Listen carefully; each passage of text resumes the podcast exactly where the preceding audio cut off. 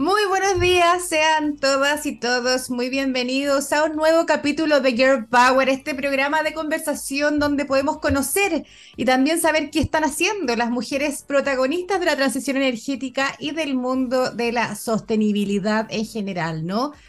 Saludamos antes de comenzar, como siempre, a Chile y RWE, que son nuestros Platinum Sponsor, al Ministerio de Energía, por supuesto, que nos patrocina, y a Pollux Comunicaciones, la agencia que hace posible este programa todas las semanas, ¿no?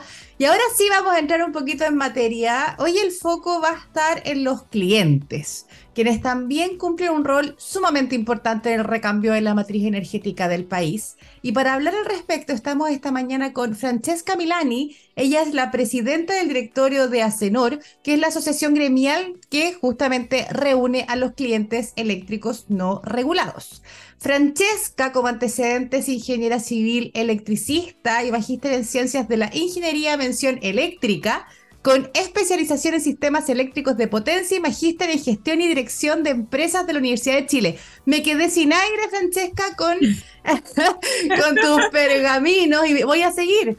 Tiene una amplia trayectoria profesional tanto en el sector energético como minero principalmente. Y bueno, como les decía, desde junio de 2020 asumió la presidencia de ACENOR donde se representa a los grandes clientes libres del sistema eléctrico local, conformado principalmente por empresas mineras, forestales, industriales. Eh, y bueno, ella también, para mencionar, por supuesto, eh, su cargo eh, en Anglo American, ella es gerente de la, ahí me corrige si lo digo bien, gerente de la categoría global de indirectos del cobre. Así que corrígeme o dime si está bien. Francesca, bienvenida. Gracias por contar con nosotros esta, en esta invitación y acompañarnos esta mañana.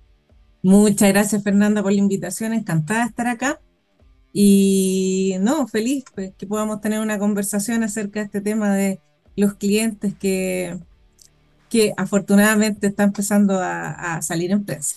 Sí, que, además, eh, bueno, acá en el programa hemos hablado de, de, hartos temas en el marco de la transición energética, pero no hemos tenido la oportunidad de hablar o conocer un poquito qué, está, qué, qué es lo que está pasando con, los clientes o cuáles son sus roles eh, dentro de este proceso, ¿no? Entonces, partamos, partamos con eso, eh, quizás inicialmente para, para quienes nos están viendo y escuchando hoy que eh, no tienen mucha claridad quiénes son estos grandes consumidores o estos clientes, grandes clientes de energía, por qué se llaman clientes libres, ¿no? Y no clientes regulados. Y, a tu juicio, como a la cabeza también de este gremio, ¿cuál es, cuál es el rol que cumplirían dentro del proceso de transición energética? Perfecto. Bueno, la regulación es que separa cuando un cliente es libre y regulado, partamos por ahí. Eh, y esto es de acuerdo a su tamaño, o sea, de, de acuerdo a cuánta electricidad consume. Entonces, los clientes que tienen una potencia conectada menor a 500 kilowatts son clientes regulados, sí o sí. Y después la ley da la opción de entre 500 a 5000 kilowatts, el cliente puede elegir si es un cliente libre o regulado. Y sobre 5000 kilowatts, el cliente es, debe ser cliente no regulado o cliente libre. ¿Y a qué se refiere con ser libre o regulado? Básicamente a la capacidad que tiene de contratar su energía. El cliente regulado no hace un contrato directamente con, un generador o una comercializadora, sino que su suministro es eh, entregado a través de la distribuidora, quien negocia sus contratos con las, con la generadora o comercializadora. Pero el cliente libre, la, gracia que tiene es que puede negociar directamente con, el, con quien desee, con un generador o una comercializadora. Pero ahí solo como para, dar un ejemplo que es súper, súper claro y, y, conciso. Usted, señor, señora que nos está escuchando, joven, joven aún, no, nosotros no elegimos de dónde llega nuestra energía, no tenemos un contrato directo, no podemos elegir si queremos energía limpia o, la energía que está en la línea es la que nos llega y lo que el operador del sistema nos dice que es la que vamos a recibir en el fondo en ese minuto, a diferencia de una minera, por ejemplo, mencionamos que, Francesca es de Anglo American, que, claro, tiene PPAs directos, ¿no? Esa es un poquito la, la gran diferencia y que se simplifica porque en nuestras casas nosotros no elegimos, somos clientes regulados. Exactamente, y además quería agregar un poquito de las cifras para que las personas puedan entender. El, el 60% del consumo eléctrico a nivel nacional es de clientes libres, o sea, somos una porción muy relevante. Y la minería de ese 60% es el 60%. Y el otro 40% es industrial, eh, comercial, eh, transporte, etcétera, etcétera. Y hace algunos años atrás éramos muy poquitos clientes libres, pero hoy en día hay más de 2.000.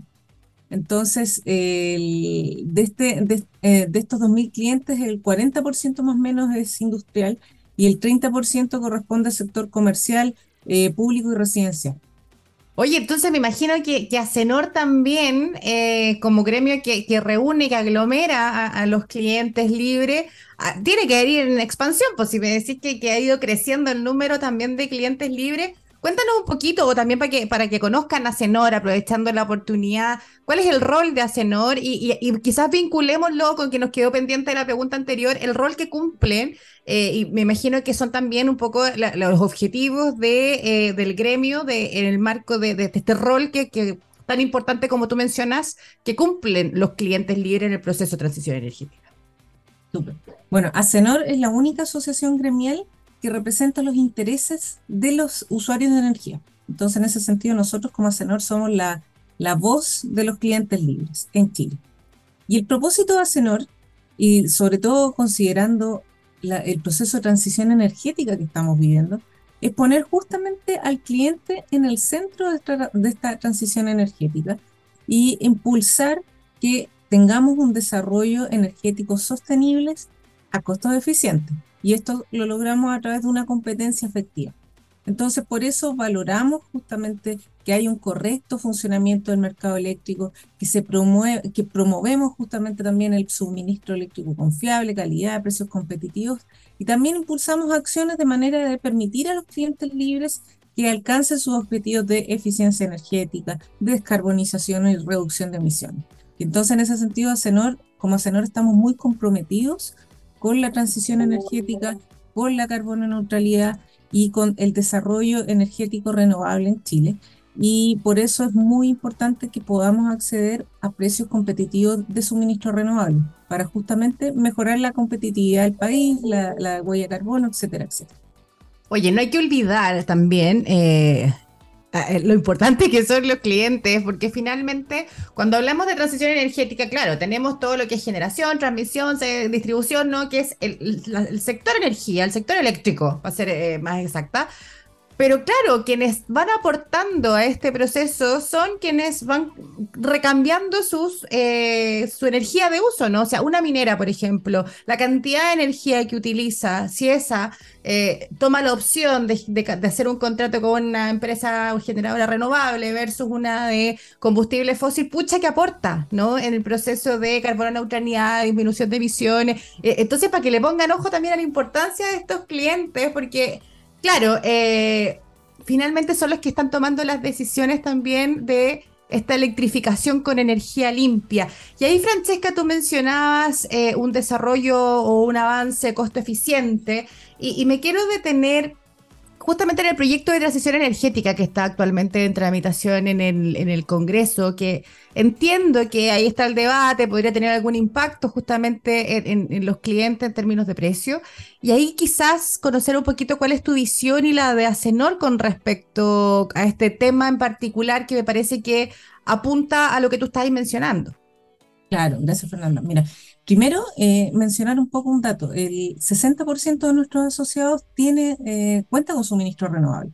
Entonces, nosotros como clientes somos fundamentales en la transición energética porque para que una empresa generadora pueda transformar su suministro de, convencional a suministro renovable, eh, lo que requieren en general son PPA, son contratos de suministro con con clientes. Son muy poquitos los generadores que hacen proyectos que, que no tengan un, un contrato, un contrato de, de, venta de energía.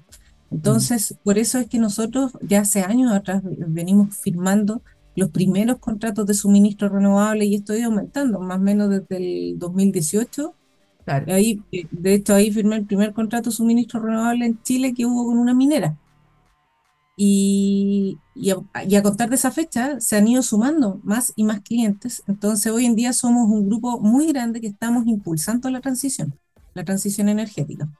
Entonces por eso es tan importante que esta transición sea a costo, eh, costo eficiente.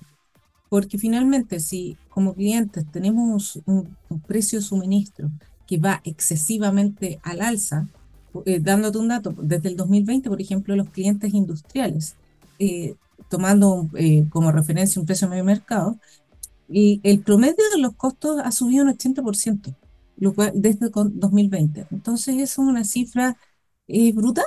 No, no hay industria que, que, aguante esto. Entonces, por eso es tan importante que se, se discuta que el proyecto de ley hoy en día tal como está implica alzas que van a ser relevantes en la cuenta de todos los clientes. No ¿Y cuáles, cuáles serían quizás los principales puntos que ustedes tienen visualizados como, no sé si llamarlos conflictivos, pero, pero de, de la alerta, ahí la, la red flag para los clientes? Mira, en general el, proyecto de ley, por ejemplo, establece licitaciones de almacenamiento. Las licitaciones de almacenamiento tal como están van a, van a significar un cargo a los clientes que, eh, nos, que, que vemos que hoy en día no es necesario. ¿Y por qué te lo digo? Porque hay generadoras que hoy en día están invirtiendo en almacenamiento. Ya hay 500 megawatts en, en construcción y 500 megawatts adicionales en calificación ambiental y que es parte del negocio que tienen de generación. Entonces, ¿por qué finalmente estás, eh, por qué con la ley se va a incentivar, eh, se va a crear estas licitaciones, siendo que ya hoy, hoy día el mercado, el mercado está hablando y está, está impulsando y ya se tienen proyectos que son competitivos. Entonces, ¿por qué vas a crear una licitación que va a ir con cargo 100% a los clientes? Y eso porque está pensado en la transmisión, ¿no? Está, está visualizado la integración de estos sistemas de almacenamiento en el segmento de transmisión y no generación. Y ahí yo entiendo que el costo llega directo a los clientes, ¿no? O sea, ahí me puedes guiar un poquito mejor, pero entiendo que por ahí el mono. Claro. Eh, hoy en día esta infraestructura, si se paga como transmisión, como está diseñado en el proyecto de ley, eh, vamos a tener un cargo que lo vamos a pagar los clientes. Originalmente se había hablado que el costo iba a ser como 2 mil millones, el costo de esta infraestructura de transmisión, pero eh, hace, hace poquito el coordinador indicó que este costo podía ser más de 3 mil millones. Entonces, esto va a implicar un pago de, adicional al cliente de 4,5 eh, pesos por kilowatt hora, que aproximadamente 5,5 dólares megawatt hora para el que tiene más seteado. Número cerrado. Claro, o en dólares o en pesos, depende. A los cuales el proyecto de ley establece también que se puede descortar cargos de arbitraje, o sea, si se vende la energía a, un precio menor del que se, se almacena, eh, pero el tema es que este arbitraje finalmente implica un riesgo, y ese riesgo hoy en día lo va a tomar el cliente, porque vamos a pagar un cargo al cual se le va a descontar este ingreso, que no sabemos cuánto va a ser. Entonces, ¿por qué a nosotros como clientes se nos obliga a ser una especie de operador de almacenamiento, siendo que ese riesgo nosotros no lo podemos manejar? Entonces, mm. acá lo que nosotros eh, eh, queremos un poco eh, reforzar la idea que este cargo tiene que, si, si va a haber un cargo para, para para poder desarrollar la infraestructura de almacenamiento, tiene que ser a prorrata de las inyecciones, porque son los generadores los que se van a ver beneficiados con, con esta infraestructura de, de poder arbitrar tal como está hoy en día, porque le aumenta el precio de inyección durante el día, les reduce el vertimiento o bien les reduce el costo de retiro en la noche. Entonces, eh, lo que vemos es que es un, un cargo que netamente va a, va a ir en, en, ayuda del generador pero nosotros como clientes no tenemos cómo gestionarlo, entonces ¿cómo lo vamos a poder pagar? Entonces, mm. si finalmente tú generas este incentivo a que, se, que los que se benefician, que son eh, muchas generadoras, por ejemplo, de tipo renovable, se van a beneficiar de esta infraestructura y no van a aportar por ella, va a haber un, con esto se va a generar un incentivo que se sigan instalando. Y cuando lo que quizás el país necesita es otro tipo de generación renovable, una por ejemplo que esté disponible en la noche, por dar un ejemplo. Entonces, eh, si es por esto, si tal como está, se va a seguir eh, agrandando esta, esta diferencia, esta asimetría que tenemos y las necesidades de almacenamiento van a ser cada vez mayores, porque tú vas a tener más generación en el día que requiera eh, que requiera, por ejemplo, mayor infraestructura de transmisión, tal como está pensado hoy en día. ¿Y quién lo va a terminar pagando como estamos? Los clientes. Entonces, por, eso que... Perdona. o sea, yo soy una convencida de que almacenamiento necesitamos sí o sí, o sea, con la cantidad de vertimientos que tenemos actualmente, toda esta energía limpia que estamos perdiendo, yo creo que es un, sin duda un elemento que viene a aportar a al proceso de acelerar también esta transición energética. Y quería preguntarte este, este, este debate, porque yo, yo he visto que tú, Javier Busto, que es el director ejecutivo de, de Acenor, eh, han participado en seminarios, han estado en prensa con, levantando un poquito la alerta ¿no? de, esto que está pasando, porque está bien movida la industria en general, y, quizás también era importante decir, oye, nosotros también nos está pegando, ¿no? Eh, eh, a, nivel como de de acercamiento con la autoridad o con el resto de las industrias, con los otros gremios? ¿Han tenido espacio para poder buscar quizá alguna solución común o poner estos puntos en acuerdo? Mira, el, quería primero que todo tocar el punto de, si consideramos necesario el almacenamiento nosotros. Cuéntenlo nomás.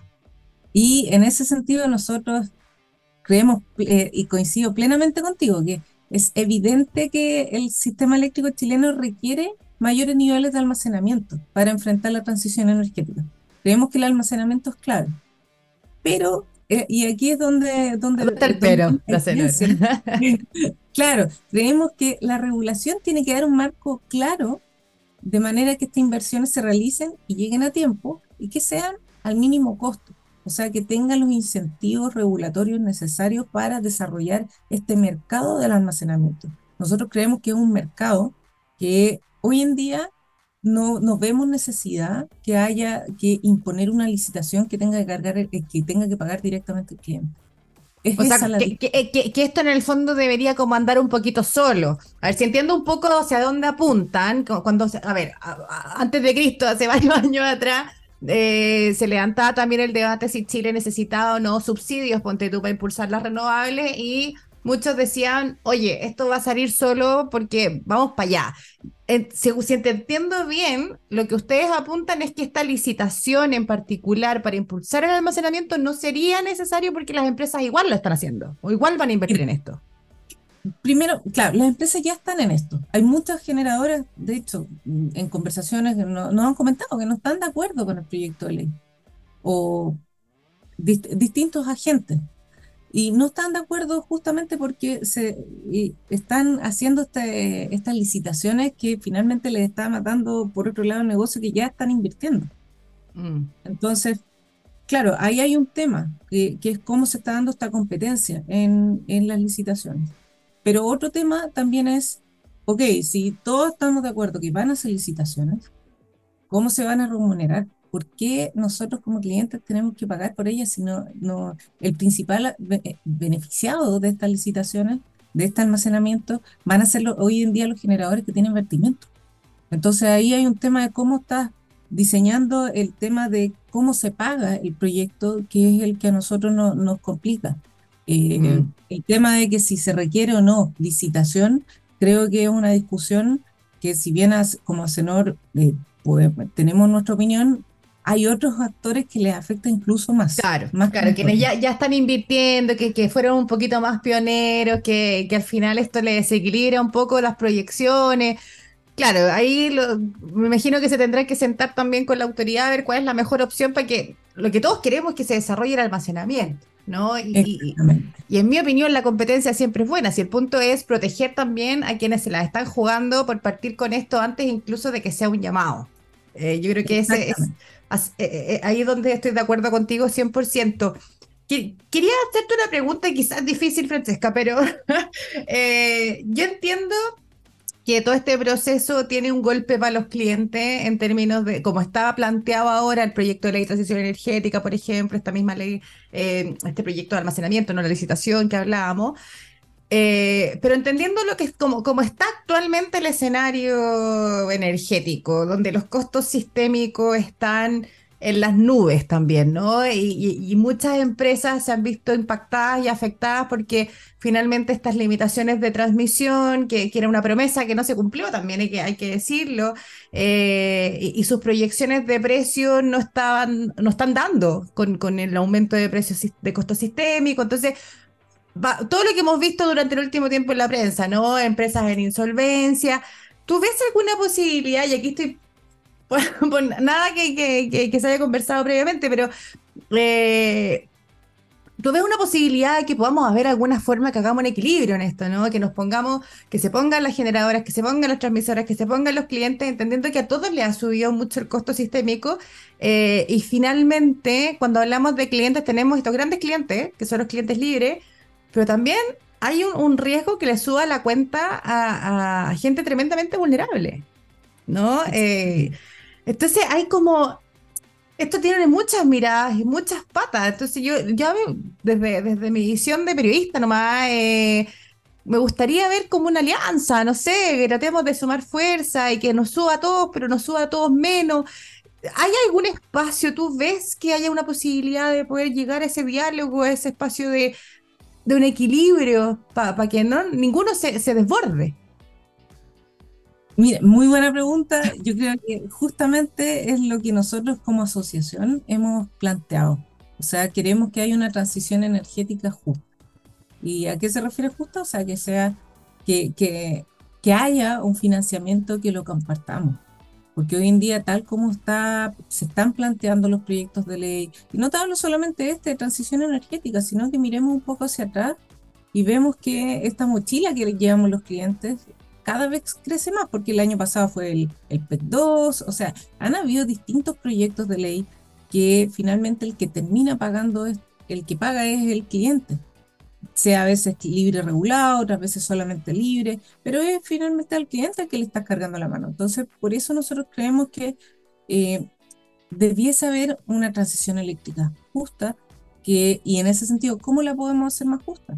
Compartamos los costos, tal como antiguamente teníamos un sistema que eh, los costos eran compartidos, que habían contrapesos, hoy en día eso se perdió.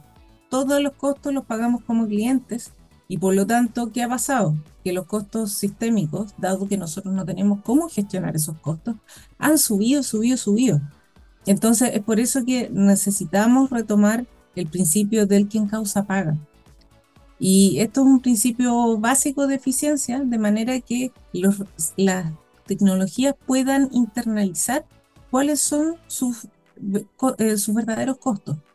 Eh, de, esa manera, por ejemplo, cuando un cliente contrata un suministro renovable, pueda ver cuál es el costo real de suministro y no que invisibilizaban estos pagos laterales que los pagamos entre todos. O sea, aquí estáis, estáis, metiendo, y si te entiendo bien, también eh, impuesto verde, ponte eh, claro, o sea, o sea, mira, hay, el impuesto verde, bueno, ese, ese es otro, otro tema. Pero, apunta un poquito también a lo que tú dices, que en el fondo el precio, eh, las externalidades también eh, se, se, visualicen al momento de, del contrato, también que sea un incentivo para generar energía limpia, no sé, por ahí, por ahí tu, tu eh, comentario, si te entiendo bien. Por, ahí va, claro, es que el impuesto verde es un poco distinto porque al final lo terminan pagando los generadores que, que tenían como emisiones, por decirle, emisiones de, de CO2, de distintos gases pero no así, por ejemplo, el, el costo este que pagan todos los, los, generadores, que es por, em, por suministrar, justa, perdón, por, por, esta diferencia que se produce entre, entre el costo marginal y que está, de la unidad que está marginando y que no debería haber marginado. La, bueno, ese, ese costo en particular sí se prorratea entre, entre todos los clientes, las compensaciones. Ah, perfecto. ahí la palabra. La palabra. Eh, claro.